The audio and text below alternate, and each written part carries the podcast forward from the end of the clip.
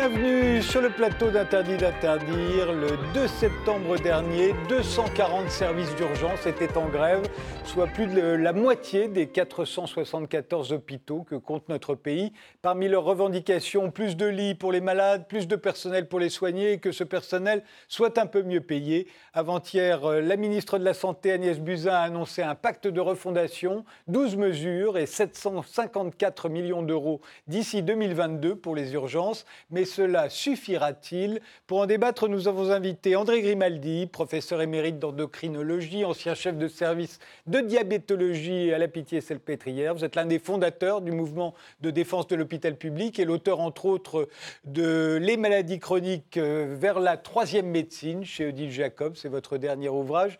Le 8 septembre dernier, vous avez signé la tribune parue dans Libération euh, sous le titre Nier la crise des urgences ne la fera pas disparaître. C'est à la ministre de la Santé que vous adressiez. Que lui reprochez-vous encore aujourd'hui?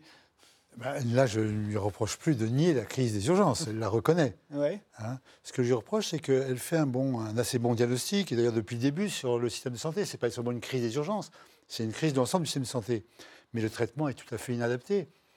Elle se préoccupe des patients qui viennent à tort aux urgences à tort, c'est-à-dire qu'ils auraient pu être soignés en ville, mais faute de pouvoir ils viennent aux urgences, 40% mais les mesures qu'elle propose, alors ça, ça va demander du temps, hein, organiser la ville, mais les mesures qu'elle propose pour les 30% des patients qui sont aux urgences, qui ne trouvent pas de lit et qui restent sur des brancards pendant des heures. Un ami à moi, il y a trois jours, il y a eu un accident de moto, il était à Bichat avec une atteinte hépatique, une, fracture de côte, il a été resté 30 heures sur un brancard. On lui a fait le scanner sur le brancard. Il, et puis il est revenu sur son brancard. Et là, ce qu'elle propose, la ministre, ça ne ah bah, changera rien? Totalement. Ça, écoutez, euh, si elle pense que ça change, alors il y a un moyen simple, c'est de dire euh, le taux de patients sur les brancards qui restent des heures, on juge ça l'an prochain. Et puis vous nous réinvitez. Avec plaisir. Hein? Donc euh, les mesures prises ne permettent pas de régler ce problème. C'est un problème qui est mieux organiser la ville, c'est ça son programme. François Krabanski, vous êtes médecin euh, de santé publique et diplômé en gestion d'établissements de santé. Vous êtes adhérent à La République En Marche et vous avez participé à la Task Force Santé en marche lors des présidentielles. Par ailleurs, vous avez mené différents travaux sur l'attractivité médicale à l'hôpital et dans les territoires. Euh, est-ce que vous pensez que le gouvernement est sur la bonne voie? Eh bien, pour reprendre ce que dit M. Grimaldi, oui, je pense qu'il est sur la bonne voie sur les réformes de fond. Euh, ce n'est pas un problème qui ne touche que les urgences. Les urgences, euh, elle est à la croisée des chemins entre l'hôpital et la ville. Donc forcément, euh, elle cristallise à la fois les difficultés qui sont rencontrées en ville et à la fois à l'hôpital. Donc c'est ce qui ressort euh, de façon la plus flagrante. Donc réformer la totalité, c'est la bonne chose. Et ça, ça a été engagé. Ensuite, il faut répondre à la crise, donc à l'urgence. Il y a un problème aux urgences. Elle a engagé différentes actions, différentes mesures elle a débloqué euh, des financements, euh, mais euh, pour autant, ce n'est pas en un niveau ministre, je pense, que se trouvera la solution. chaque urgence a ses particularités. les urgences de Paris dans les grands hôpitaux, ce n'est pas les urgences de province que j'ai pu connaître, et les problématiques sont différentes à chaque endroit. Le mal-être, il est à peu près général. Ce n'est pas que aux urgences, c'est aussi dans les services euh, en ville. Hein. Il y a un, malaise ressenti des soignants un petit peu partout. Dans les EHPAD, on a parlé il y a quelques mois. Donc, il y a énormément de sujets à traiter et chacun à sa façon. Donc, dans les solutions, il ne faut pas tout attendre d'en haut, je pense. Il faut trouver des solutions locales aussi. Candice Lavarge, vous êtes euh, aide-soignante, porte-parole du collectif Interurgence qui vient de voter la poursuite de la grève. Vous aussi, vous avez signé la tribune des médecins hospitaliers et du personnel soignant qui est paru le 8 septembre dans Libération.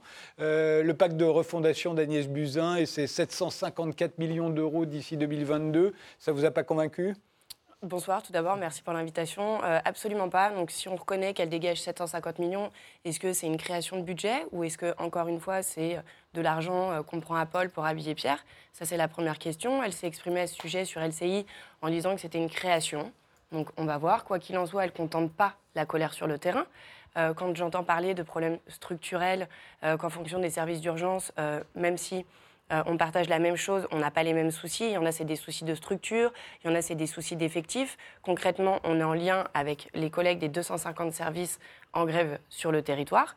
on est tous en sous-effectif, on n'a pas le temps d'aller en formation parce que bah, le métier ne fait plus rêver.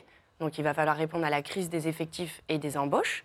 Euh, à la question d'une revalorisation salariale, c'est pour redonner euh, au goût du jour nos métiers et faire réévaluer nos compétences à la hausse. Et ça, forcément, ça passe par une revalorisation salariale.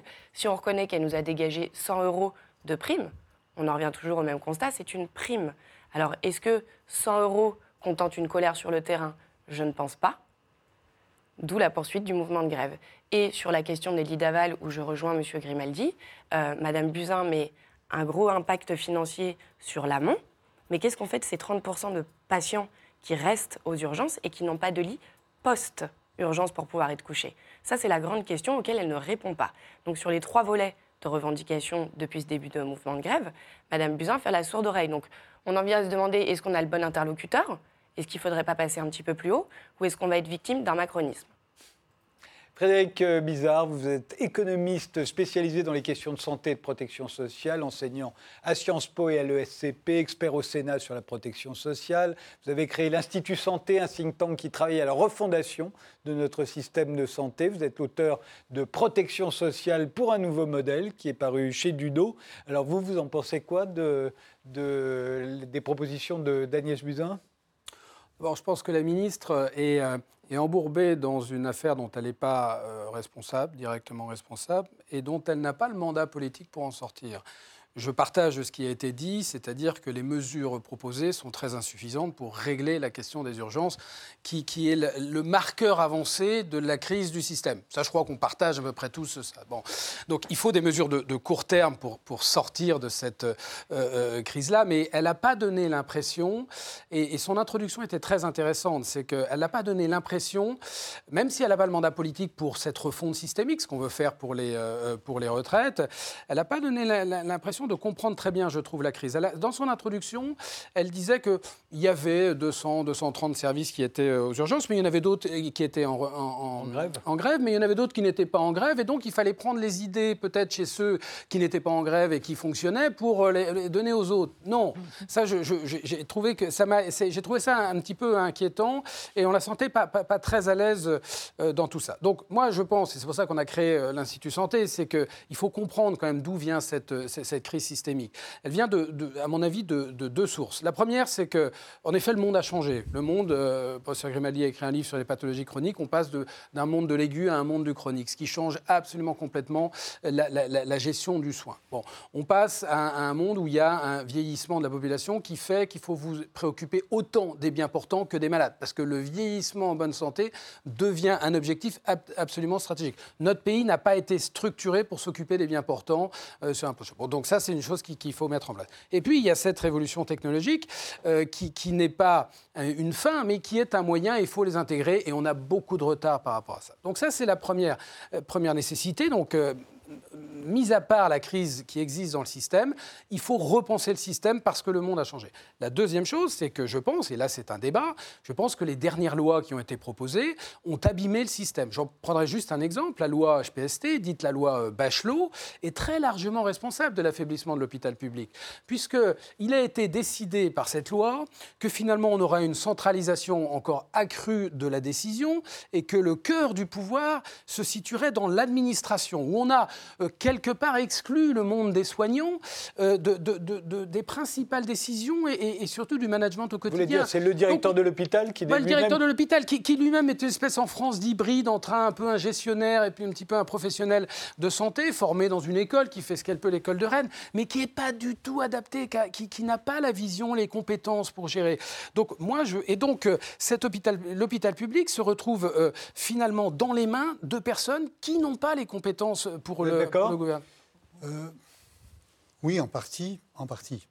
Euh, le problème fondamental est le suivant c'est les dépenses de santé augmentent d'environ 4% par an en raison des maladies chroniques, en raison des innovations technologiques, médicamenteuses, du vieillissement de la population. Or, on ne doit les contraindre parce qu'on ne veut pas augmenter la dépense publique. On veut la limiter. Et ça, c'est la barrière qu'ont les ministres de santé, et je suis d'accord avec Frédéric Bizarre, ce n'est pas seulement Mme Buzyn, c'était Marisol Touraine, c'était Mme Bachelot, dans une continuité absolue.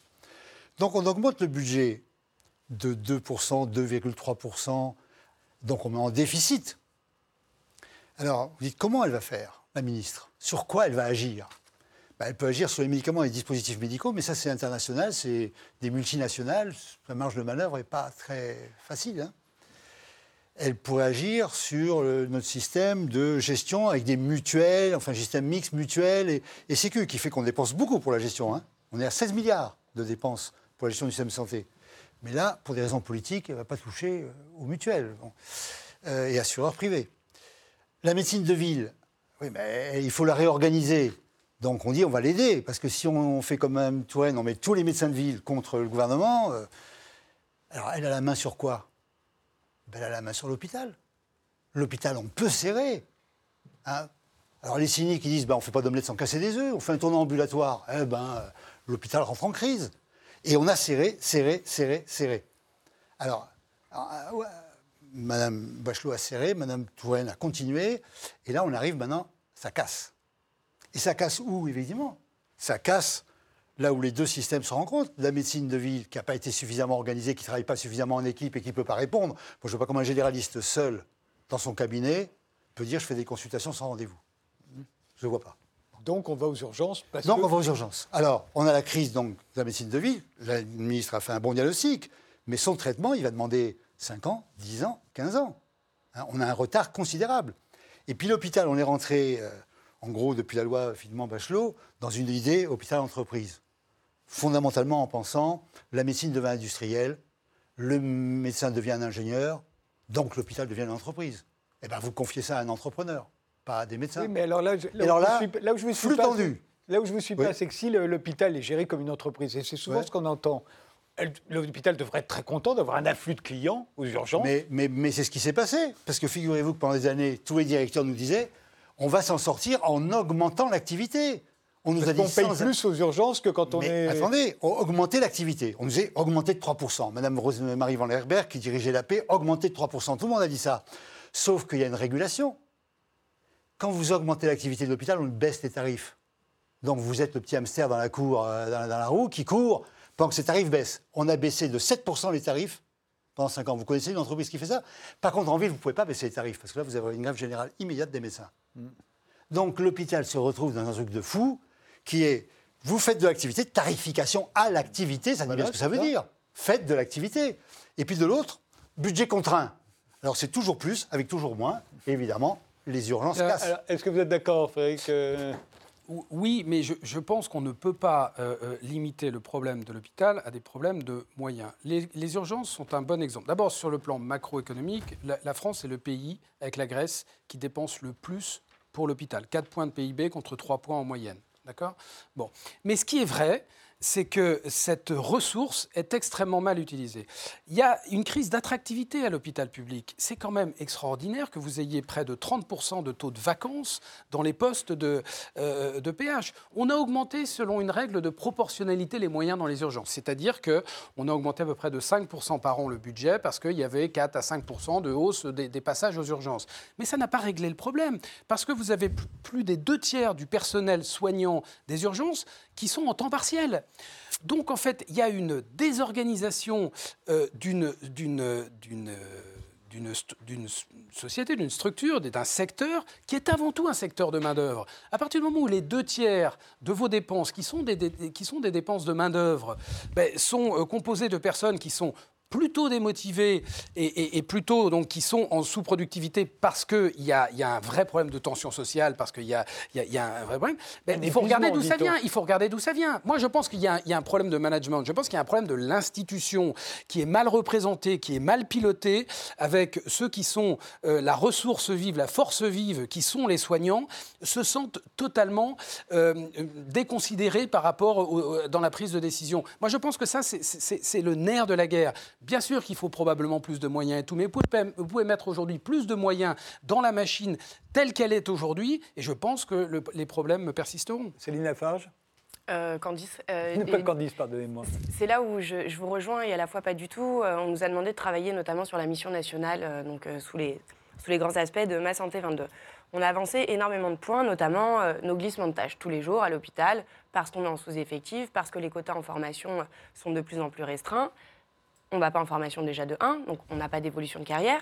Euh, de 2, sur le terrain, on contribue à ce glissement de tâches et à cet effondrement du, système. On a proposé des protocoles de coopération, qui sont ni plus ni moins une tâche déléguée du médecin vers l'infirmier, donc actée et en cours de travail euh, avec le ministère. Mais par contre, on a oublié les aides-soignants. Les aides-soignants sur le terrain, ils sont également victimes de ces glissements de tâches et on ne rentre pas dans ces protocoles de coopération. Donc ça veut dire qu'il y a une méprise totale du soignant. Si la base aujourd'hui en est à ce, mouvement de colère et ce mouvement de grève, qu'il va falloir peut-être à un moment donné arrêter, faut-il arrêter le mouvement de grève aux urgences? Ou comment allons-nous faire pour l'arrêter? Il va falloir répondre aux revendications des grévistes. Il y a un moment donné, on ne va pas pouvoir sortir d'une crise sociale si on ne répond pas à la base. Ça, c'est le premier point. Sur le deuxième point, en tant que soignant, on est toujours sur des variables d'ajustation financière. C'est-à-dire qu'on nous dit, bah voilà, il faut travailler plus, mais vous avez moins. Au détriment de qui? Du patient. Et sous couvert, on nous dit qu'on a un système de santé qui est super beau et formidable. Le constat général est que ça ne va pas. Tout le monde est d'accord et tout le monde nous soutient sur nos grandes lignes de grève. Et Mme Buzyn ne répond pas à cette question.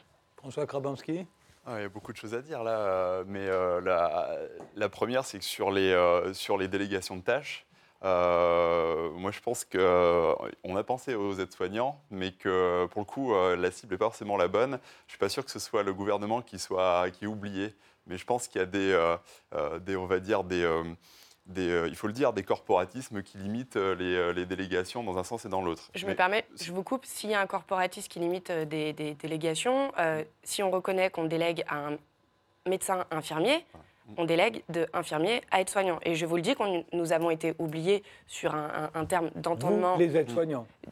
Mais on est, en fait, concrètement, on, fait en sorte de faire comprendre à la population qu'on est entendu, mais concrètement, on pisse dans un violon. Excusez-moi du terme, mais c'est tout à fait ça. Euh, oui, je suis d'accord. Ce n'est pas qu'un problème de finance, c'est un problème d'organisation. Mais on a, on a, par la loi Bachelot, détruit les équipes. Une équipe de soins c'est des infirmières, des aides-soignants, des médecins qui collaborent et qui sont habitués à travailler ensemble. C'est ça qui fait la qualité. Des gens qui sont habitués à travailler ensemble, qui discutent, qui se rencontrent. C'est fini, on ne peut plus faire de rencontres. Je disais à la chef de service qui m'a remplacé, tu réunis le service, elle me dit, mais c'est qui le service aujourd'hui? Qui en fait partie, qui ne fait pas partie? Ce matin, je faisais la visite. J'ai comment, où est-ce qu'on en est aux infirmières? Je dis dans l'unité où je passe. Et le, praticien hospitalier qui est responsable dit Ah ben demain, on n'a pas d'infirmière, elle n'arrivera qu'à 11 h Mais s'il y a un problème, on pourra appeler une d'une autre salle. Alors, euh, oui, les, financements ont augmenté aux urgences, mais il n'y a pas que ça qui a augmenté. L'an dernier, euh, téléphone pour une, patiente qui, développait un diabète. Elle m'appelle dans la nuit, elle était en train de vomir, douleur abdominale, je lui ai aller aux urgences. Elle développait ce qu'on appelle un début de coma acidocétosique. Normalement, ça va en réanimation. Le lendemain, j'arrive de bonne heure, je me précipite aux urgences. Elle était toujours avec sa perfusion, avec sa seringue électrique. Donc l'infirmière des urgences et l'aide-soignante des urgences, ils ont passé la nuit à accueillir des patients et à soigner celles qui auraient dû être dans un lit, et en l'occurrence un lit de soins intensifs. Le problème pour bon, donc, donc ils font un double travail. Je ne sais pas. les urgences ont augmenté et donc on a augmenté les moyens. Les urgences ont augmenté avec des gens qui ne devraient pas y être si la ville pouvait les accueillir, mais ont augmenté avec des gens qui ne peuvent pas aller dans les services où ils doivent être. Donc vous, vous insistez sur le fait qu'il n'y a pas assez de lits. il y, en a, d'autres qui pas disent... assez de lits et pas assez de soignants. Voilà. Euh, la logique d'hôpital entreprise, c'était euh, flux tendu, la logique de l'entreprise. Pas de lit vide, pas de temps vide. Donc chaque service doit avoir un taux d'occupation maximum des lits. Alors évidemment, après vous dites, mais on ne peut pas que les, les, malades des urgences. Bien évidemment, vous êtes dans une médecine programmée, on a diminué en 15 ans 15% des lits. Sous prétexte que la Suède a effectivement deux fois moins de lits que nous. Mais l'Allemagne, 50% en plus. Et le Japon, double de nous. Bon. Donc, il y a une folie. C'est comme si vous disiez, on va payer les pompiers que quand il y a le feu si on parle urgence, soins non proclamés, il faut y avoir des lits vides. Bizarre, vous, vous, assistez sur le fait que très souvent, en fait, ce sont les, mêmes patients qui vont aux urgences, qui vont en moyenne cinq fois dans l'année. Euh, bah, il, faut, il, faut, il, faut, en effet analyser un petit peu qui va aux urgences aujourd'hui. D'abord, il est Personne ne va aux urgences euh, pour des, raisons non justifiées. En revanche, il est clair qu'il y a beaucoup de personnes qui vont à l'hôpital pour des urgences qui ne nécessitent pas un environnement hospitalier. Ça, on le partage. Alors, ils y vont pourquoi? Parce vous avez, non mais c'est que vous avez en fait, il y a 12 millions de, patients qui vont aux urgences chaque année pour à peu près 22 millions de passages. Et dans ces 12 millions euh, de patients, comme ça arrive souvent, c'est concentré sur peu de patients, vous en avez 3 millions euh, qui représentent 61% de la totalité des passages. C'est-à-dire qu'ils viennent 5 fois. 5 fois par an et qui vont tous les 40 jours. là, clairement, ils n'y vont pas à chaque fois pour des urgences. Donc, ils y vont principalement, ce sont des personnes qui sont plutôt âgées, qui sont polypathologiques, et, donc qui ne trouvent pas, soit dans les EHPAD, soit en, ville, le, soutien nécessaire. Bon. Donc, on voit bien que, par exemple, là, vous avez un vrai problème dans la filière gériatrique. Enfin, on sait depuis longtemps que vous avez quand même un vieillissement de la population. Est-ce qu'on a organisé les filières de soins en conséquence? Non. Et là, c'est pas en bricolant comme euh, la, ministre la propose en disant bon, on va ouvrir les services de médecine s'il faut. Ça, c'est pas très sérieux. Vous voyez, c'est bon. Ça peut être un début, mais là, par exemple, elle manque aussi, je, pense, de, perspectives qui rendraient le plan euh, davantage euh, crédible, où il faut clairement organiser des filières gériatriques, que ce soit en ville, à l'hôpital et, dans les EHPAD. J'aimerais juste revenir sur la, question des ressources parce qu'elle est importante. L'adresse qui est l'agence du ministère économique a sorti hier euh, les chiffres de dépenses pour 2018. Euh, Ils sont assez intéressants parce qu'ils montrent, les gouvernements successifs un petit peu se glorifient de maîtriser la dépense. Et on maîtrise la dépense, on respecte ce qu'on appelle l'ONDAM, le budget voté et tout. Et en effet, on voit que euh, la, hausse des dépenses totales de soins, qui sont de 203 milliards en 2018, est extrêmement bien contrôlée puisqu'elle elle a augmenté simplement de 1,5%, ce qui, est très peu, hein, quasiment l'inflation. Et ce que l'on voit, c'est qu'en fait, la hausse est essentiellement une hausse de volume et que vous avez une baisse des prix. Baisse des prix des produits, mais baisse des prix des prestations. Donc en fait, on est sur un système qui se paupérise. C'est-à-dire qu'on, si vous voulez, on, a une maîtrise des dépenses au rabot en essayant de tirer sur l'ensemble des, euh, des, des, moyens, en ne valorisant pas, parce que normalement, quand vous êtes dans une vague d'innovation technologique, vous avez des coûts qui augmentent, mais qui sont beaucoup plus efficaces, beaucoup plus efficients, et qui le fait. Donc nous, nous, en fait, on laisse un petit peu les innovations au bord du système. On essaye de pas euh, trop augmenter les salaires de ceux qui font la force vive du système. Donc vous avez un système qui s'écroule, parce que si vous n'avez pas cette force vive-là qui se sent reconnue à juste valeur, ça ne passe pas que par les salaires, mais ça passe aussi par les salaires. Donc attention, on est au bout de cette logique, qui date pas d'il y a deux ans, euh, de, du, rabotage, euh, c'est-à-dire on n'augmente pas les salaires, on, laisse les innovations thérapeutiques à la porte. Je rappelle qu'il y a 500 jours en France pour l'accéder au marché quand vous avez une innovation thérapeutique, contre 150 jours euh, euh, en, Allemagne. Bon. Donc voilà, cette maîtrise du, budget au, rabot, à mon avis, doit prendre fin, mais ça nécessite, encore une fois, de repenser globalement le, système. Il faut sortir de l'hôpital. Hein. Là, on parle que de l'hôpital, mais, je veux dire, y compris l'hôpital, de mon point de vue, il faut que l'hôpital sorte de ses murs. On ne peut pas réformer l'hôpital en ne pensant que la structure hospitalière on y viendra après. François Kramanski, euh, d'accord avec ce portrait euh ah bah, Je suis assez d'accord, et surtout sur la nécessité de réformer l'hôpital. Je ne sais pas si vous le savez, mais finalement, aujourd'hui, l'hôpital public, il est sur un modèle qui est le modèle de euh, M. Debray, 1958. Mais qui, mais qui, était une formidable révolution, parce qu'avant ça, le, si je Incroyable. L'hôpital français, c'était pas génial hein, avant, la réforme de Une révolution, c'est ce qui a fait sûrement les, la gloire de notre système. Mm. Mais comment voulez-vous 1958, 2018 on, a totalement changé de société. Les, maladies chroniques, rien à voir. Le vieillissement de la société, il faut, complètement revoir. Et, et c'est pas juste, donc c'est un problème organisationnel, mais aussi des problèmes de, statut, de, position.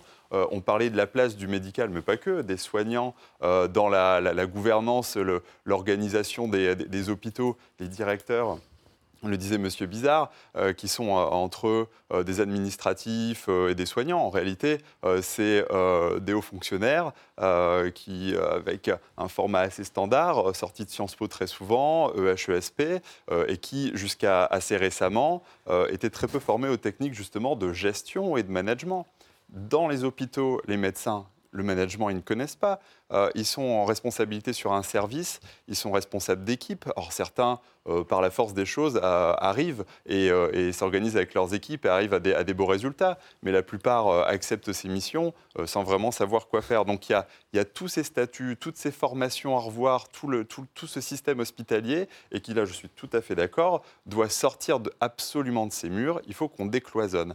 L'autre chose pour les directeurs d'hôpitaux, c'est qu'il faut leur laisser un peu de marge. on leur tape souvent dessus mais pour en avoir côtoyé certains, euh, ils sont hyper contraints. Ils ont des contraintes budgétaires énormes parce euh, qu'on leur impose. C'est ce qu'on dit. On serre la vis, c'est pas que sur les équipes, c'est d'abord sur les, euh, les directeurs d'hôpitaux. Et puis des contraintes réglementaires sur l'attractivité des soignants, des médecins, sur lesquels j'ai travaillé. Le problème, souvent, c'est pas le salaire, c'est la qualité de vie au travail, les conditions de travail, etc. C'est ça qui est, mis en avant parce qu'il y a cette, volonté de service public, de, rendre service. Ils n'ont pas envie de gagner des sommes folles. Quand ils sont dans le public, c'est l'intérêt, c'est les patients particuliers qui ont des situations compliquées, l'envie de réfléchir. et ça, ben, aujourd'hui, les directeurs, ils n'ont pas les manettes pour forcément proposer les postes, comme ils voudraient, les contrats comme ils voudraient, à des médecins qui seraient possiblement intéressés et qui finalement euh, vont aller voir ailleurs. Donc, vous voyez, c'est tout un, tout un ensemble. Et c'est pour ça que toutes ces réformes de, de fond, euh, elles vont dans le bon sens. Et une dernière chose, au-delà de l'autonomie, très très rapidement, euh, c'est sur la place des usagers et des patients. Euh, la première priorité de la stratégie nationale de santé qui était dans le programme d'Emmanuel Macron, c'était la prévention et la promotion de la santé, c'est-à-dire donner aussi de l'autonomie aux usagers et aux patients, que eux sachent gérer leur santé, qu'ils soient en capacité de comprendre le système, de savoir qui aller voir en premier quand ils ont un souci, et aussi de euh, intégrer la prévention, c'est-à-dire avoir des comportements qui seront favorables à leur santé et donc vivre en bonne santé plus longtemps. ça, c'est des choses essentielles. On fait une pause et on poursuit ce débat.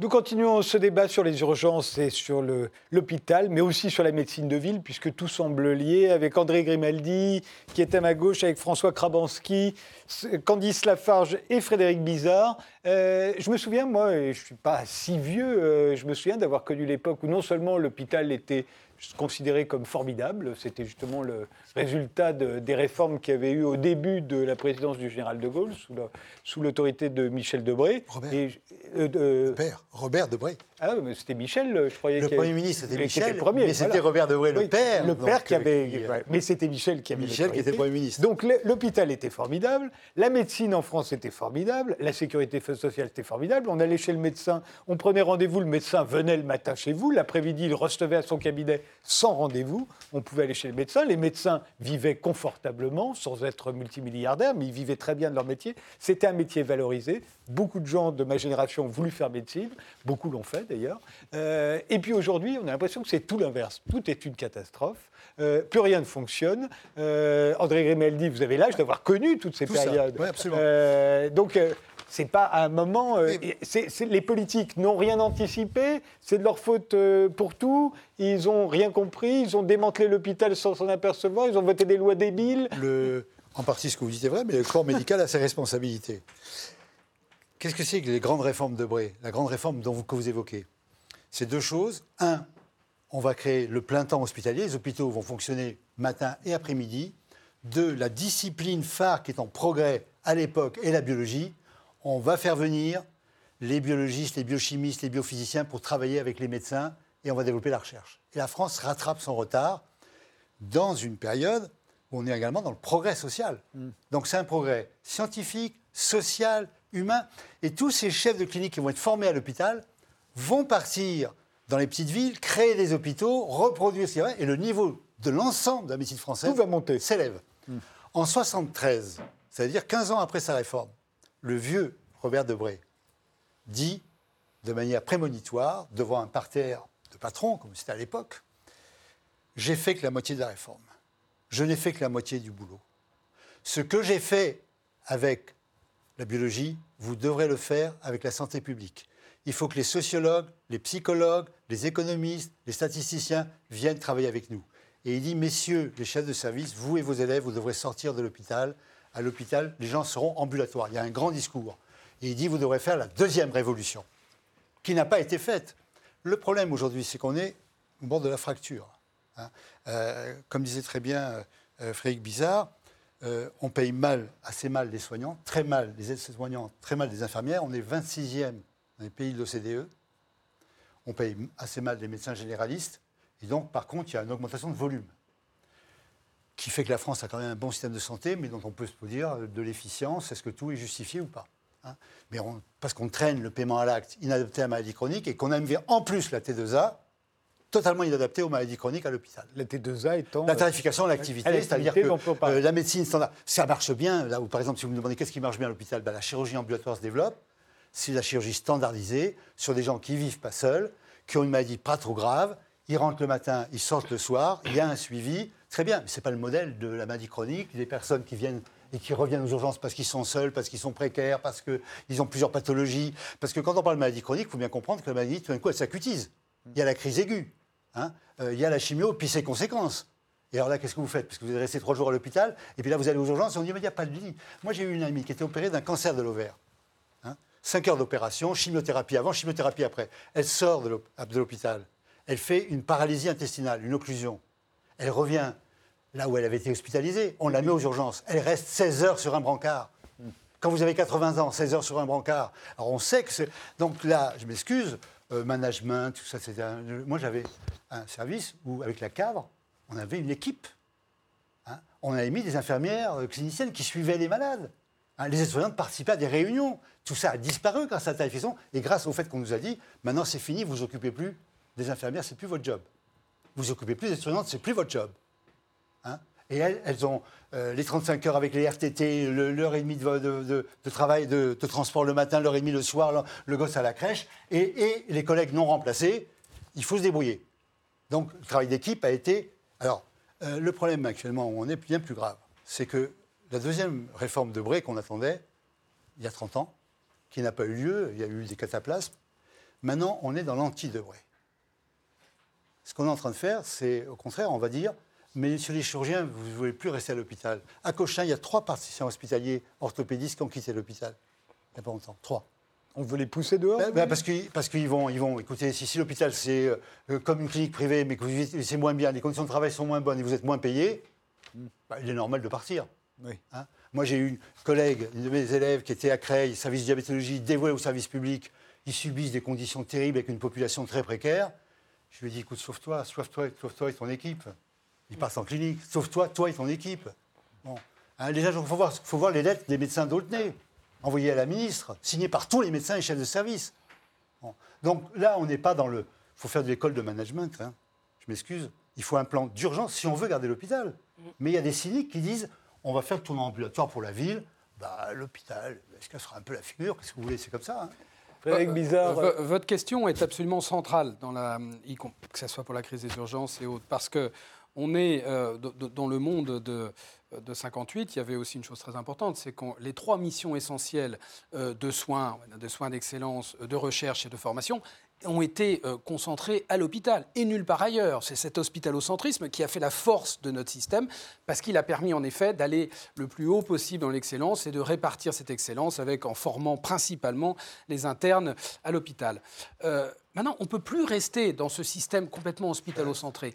Et en effet, là où votre question est, très importante, c'est que c'est extrêmement sensible. Et on le voit, vous avez là des hospitaliers avec la défense de l'hôpital public. De mon point de vue, c'est la défense du service public plus de l'hôpital. Parce que sans dénaturer l'hôpital, sans dénaturer l'importance de l'hôpital, il faut la transformer et il faut accepter que l'hôpital n'est plus au carrefour du système. Parce que dans un parcours de, de, pathologie chronique, pour une grande majorité des pathologies chroniques, l'hôpital est plutôt le dernier recours que le carrefour du système. Mais tout ça va se faire avec le temps et il faut, il faut, pas le, il faut le faire sans heurter les sensibilités bien historiques. Euh, on sait bien que combien y a-t-il de professeurs d'université en médecine générale? Très peu, une cinquantaine parmi les, à, côté des 4000 professeurs d'université hospitaliers. Donc on, donc on est encore dans un système qui est, euh, qui est structuré autour de l'hôpital. Donc il faut arriver, et c'est là où je pense que la refondation, c'est aussi le temps du rassemblement, le temps de l'ouverture, le temps de... Y a pas, je pense que tout le monde a envie de défendre le service public pour la très grande majorité.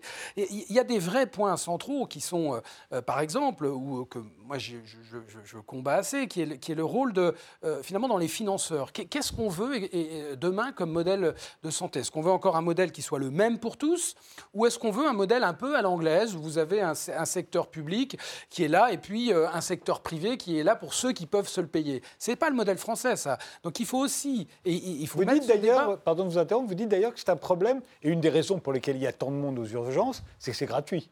Et, ça, ça, pourrait. C'est le, le, fait d'une médecine gratuite, au fond, c'est une médecine. Euh, on vient, parfois alors qu'on pourrait ne pas venir. La gratuité, c'est extrêmement intéressant parce que vous avez le modèle gratuit à l'anglaise. Mais attention, euh, il y a des contreparties à la gratuité. La gratuité, c'est que vous avez toujours un contrôle des dépenses qui se fait euh, par le, système des files d'attente. D'accord? Et si vous voulez couper les files d'attente, vous allez dans le, dans le privé. Donc quelque chose qui n'est pas dans le modèle français, qui recherche, qui recherche l'égalité entre les personnes. Mais dans le modèle utilitariste anglais, ça pose pas de problème. Bon. Mmh. Mais avec euh, aussi un, un, état du système qui dépend des dépenses publiques et qui dépend des gouvernements qui peuvent être plus ou moins euh, euh, orientés socialement ou pas. Bon. mais je reviens sur le, le, système français. Il y a une question de fond à savoir quel modèle est-ce qu'on veut. Est-ce qu'on veut conserver le modèle à la française qui est basé sur des fondements républicains où on recherche autant la liberté des acteurs que l'égalité entre les acteurs. Et au cœur de ça, c'est ce qui permet de, rassembler la liberté et l'égalité, c'est la solidarité. La solidarité, il n'y a, a, pas d'autre acteur que l'assurance maladie qui, peut l'apporter. Or, on voit qu'on est le pays qui a laissé euh, se développer un système d'assurance privée qui peut avoir son rôle, mais à qui on a laissé une partie du pilotage du système avec ses réseaux de soins, le managed care à l'américaine, qui, fait qu'en fait, c'est votre assurance privée qui va, qui va décider de là où vous allez être opéré, là où vous allez être soigné pour, pour les dents, pour les lunettes, et puis demain pour euh, la médecine générale. Donc, on voit bien le système aller. Près de 14% des dépenses, 13,4 exactement, aujourd'hui sont, sont, sont pilotées par, par les, assureurs privés, contre 6% en moyenne dans les autres pays européens. Et ce que disait M. Euh, Grimaldi est important, c'est que ce système, d'une part, euh, je ne prétends pas qu'il ne peut pas avoir, et moi je suis plutôt un social-libéral, hein, donc je, suis vraiment pour les libertés individuelles, et je ne pense pas que le secteur privé soit un problème, parce que c'est un secteur privé. Mais s'il est mal régulé, le secteur privé tire euh, toute la valeur du système, et c'est ce qui se passe dans le monde assurantiel. 7 milliards et demi, 2018 euh, est une année historique, puisque c'est la première année où les dépenses, les coûts de gestion les dépenses de gestion, qui sont des dépenses de marketing, qui sont des, dépenses de, salaire, sont plus importants chez les assureurs privés, 7 milliards et demi, que pour l'assurance maladie, 7 milliards 3. Euh, L'assurance maladie gère 78% des dépenses, les assureurs privés 13%. Bon, donc moi je veux bien. Donc ça fait en effet 16 milliards de dépenses improductives bien sûr qu'il est normal qu'il y ait des dépenses administratives, mais là, on voit bien la dérive du système. Alors, c'est sûr que quand vous avez des soignants à qui euh, euh, on refuse tout euh, rattrapage, parce que dans les primes, ce qui a été dit, c'est que la prime de 100 euros, là où c'est inacceptable, c'est que si vous regardez le gel du point d'indice depuis 10 ans, en fait, les soignants ont perdu 300 euros par rapport à leur pouvoir d'achat. Donc, il est évident qu'il faut aussi comprendre la chose. Donc, on, on voit qu'il faut reprendre le système dans son intégralité. Soit on va encore une fois vers un modèle à l'américaine si les Français le veulent. Mais là, il y a un débat politique à avoir sur quel modèle de santé on veut demain. Candice Lafarge Moi, je pense que cette crise, elle aurait pu être évitée. Ça fait plus de 10 ans, voire 15 ans, voire 20 ans que sur le terrain, on parle déjà des salaires, on parle des lits d'hospitalisation sous le virage de l'ambulatoire qui vont être de moins en moins disponibles. Euh, dans l'air du temps, on savait très bien qu'on allait arriver sur un papy boom. Donc on avait au cours des années, au cours de cette décennie, matière à pouvoir travailler et faire évoluer ce système public, chose qui n'a pas été faite. Donc soit on court vers une casse qui est volontaire, sous couvert d'un système de santé semi-privé, semi-public, où celui qui aura de l'argent aura la chance de pouvoir aller se faire soigner, et celui qui n'en aura pas va se retrouver en difficulté. Et la difficulté, elle se pose déjà actuellement. C'est qu'il y a des structures parallèles qui sont ouvertes. Déjà, il y a pas de communication au détour. À côté de l'hôpital Bichat, il y a une maison de santé euh, qui est censée être là pour désengorger les urgences. Ça ne fonctionne pas. Les urgences de Bichat sont surengorgées. Ils font 300 passages par jour, il y a de moins en moins de médecins, ils sont en sous-effectif.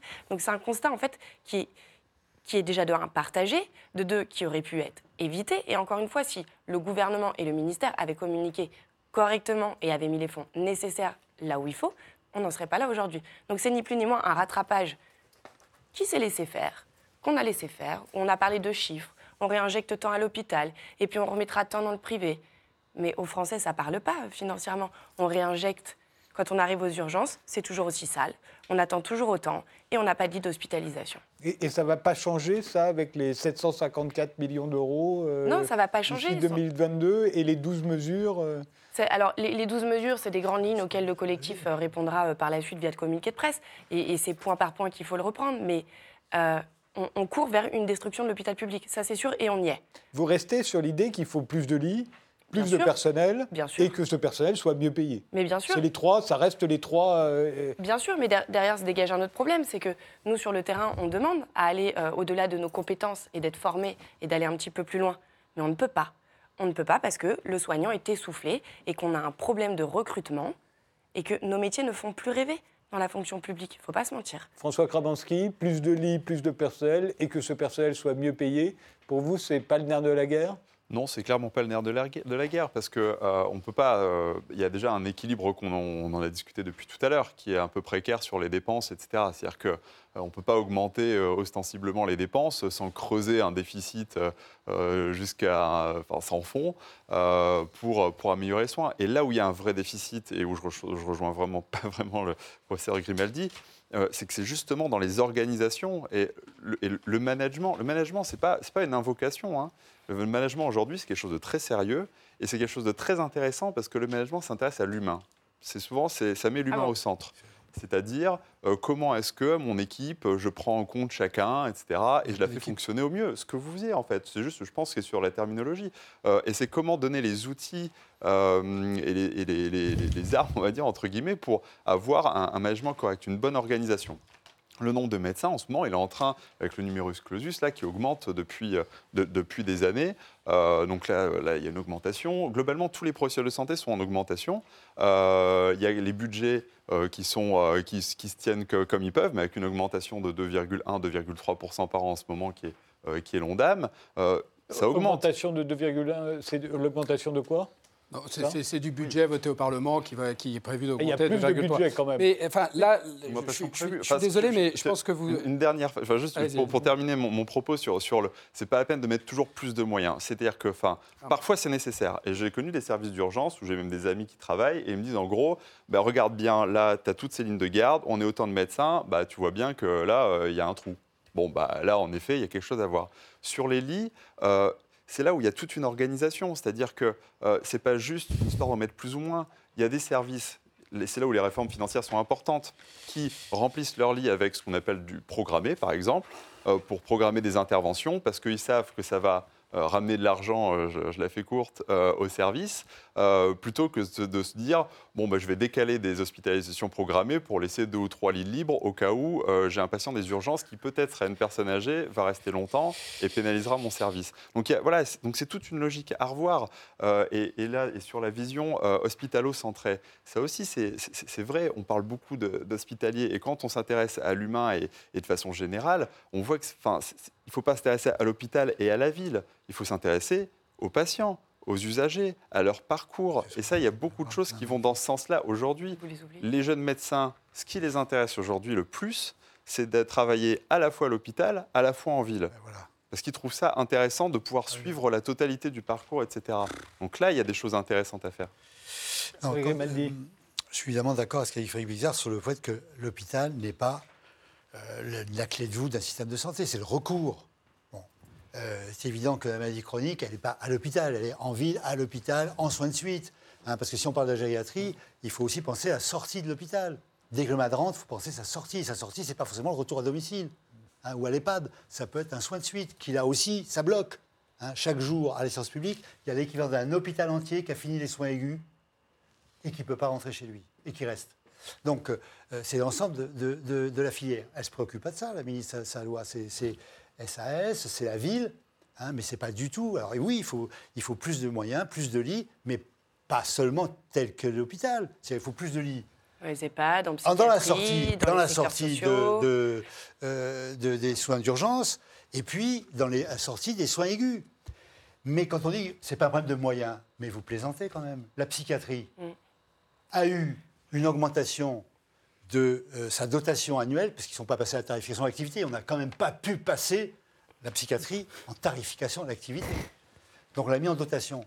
Ils ont augmenté de 1,2% par an, quand nous, on a augmenté d'autour de 2, 2,3 par an. Donc ils ont été sinistrés. Bon, l'état de la psychiatrie française est dramatique. Alors vous dites c'est un management. C'est l'organisation. Oui, d'accord, ah, c'est ça. C'est un problème d'organisation, mais les malades sont dans la rue. Entre 2004 et 2018, euh, il, là, il, y a plus de 100 000 lits qui ont été supprimés et on n'a rien fait. Donc, on va répondre à tous les problèmes en mettant des Non, d'accord. Mais, mais... bon, juste à, mon voilà, attention, vous, vous, êtes quand même sur une, excusez-moi, l'industrie, ça va choquer les gens, mais avec des ressources extraordinairement qualifiées. Alors, penser que c'est juste avec des techniques managériales ou avec de la nouvelle technologie, l'intelligence artificielle, qu'on va régler euh, les problèmes d'organisation à l'hôpital, c'est mais, mais, mais, je pense que c'est euh, absolument à côté de la plaque. Mm. Donc, on revient sur la situation qui fait que pourquoi l'hôpital public, pourquoi euh, la ville, pourquoi les EHPAD sont devenus des lieux d'exercice qui ont perdu autant d'attractivité Bon, et, je crois que ça, il n'y a pas de, ça, s'explique très bien parce que en effet, quand vous avez étudié autant, quand vous avez la connaissance et que vous êtes dans un domaine où en effet, parce qu'on utilise soi-disant des techniques managériales de gens qui maîtrisent pas très bien en général ces techniques managériales, ça devient juste l'enfer. Et c'est là où je dis, c'est à la fois un problème de moyens et pas seulement un problème de moyens, c'est que si vous mettez plus de moyens dans l'organisation telle qu'elle est pensée aujourd'hui, vous, ne réglerez, vous ne réglerez pas le problème.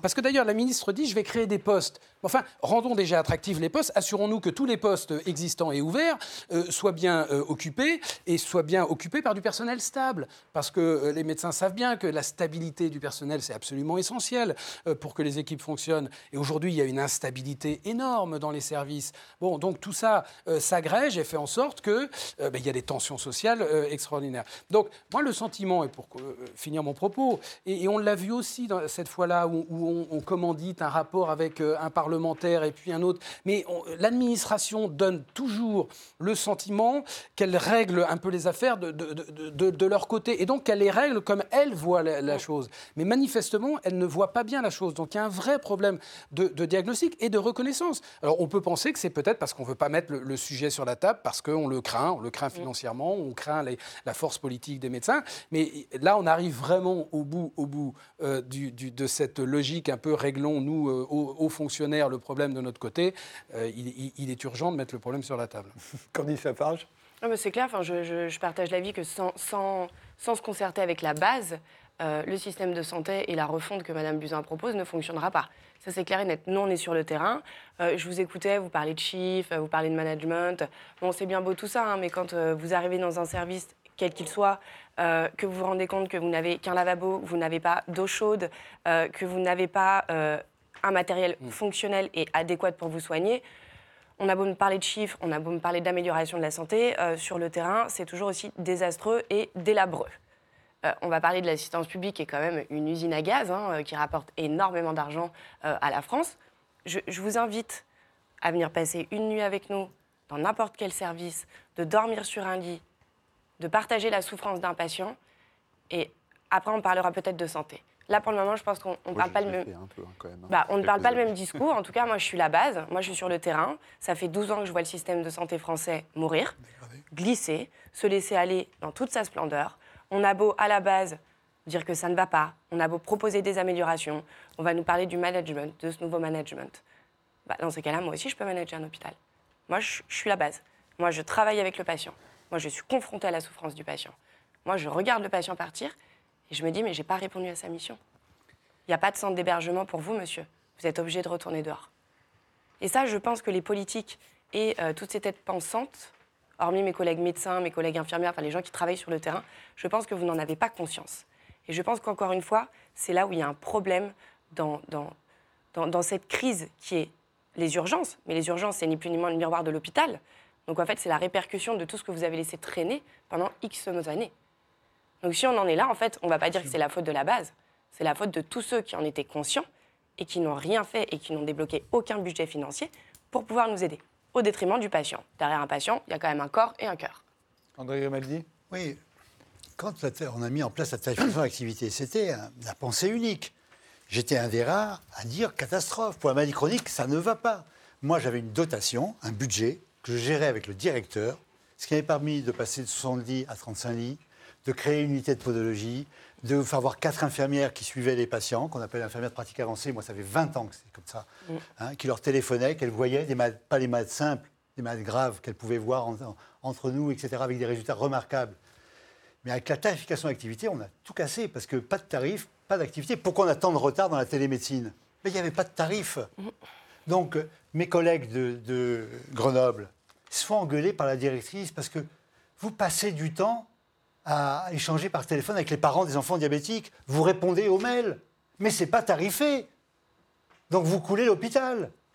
Bon. Donc voilà la, réalité, le management moderne. Mais la directrice de Grenoble a été ensuite la taxe force du ministère sur changer le management avant de partir dans le privé. Alors là, ils ont inventé, parce qu'on dit on va changer. Mais on le change sans les médecins. On change la diabétologie comme exemple de ce qu'on va changer. Alors on le fait sans les médecins et sans la société savante de diabétologie. Ce qui fait qu'on dit que désormais, la T2A, ça ne marchera que pour les hospitalisations de trois nuits, pas pour une nuit ou deux nuits. Hein, pour les hospitalisations qu'on pourrait dire qu'on peut s'en passer. Qu'est-ce qu'ils font, les techniciens et les, les de l'hôpital, c'est-à-dire ceux qui sont responsables de deux arts Ils nous réunissent, ils disent comment on fait pour passer de deux nuits à trois nuits? On va tout passer à trois nuits.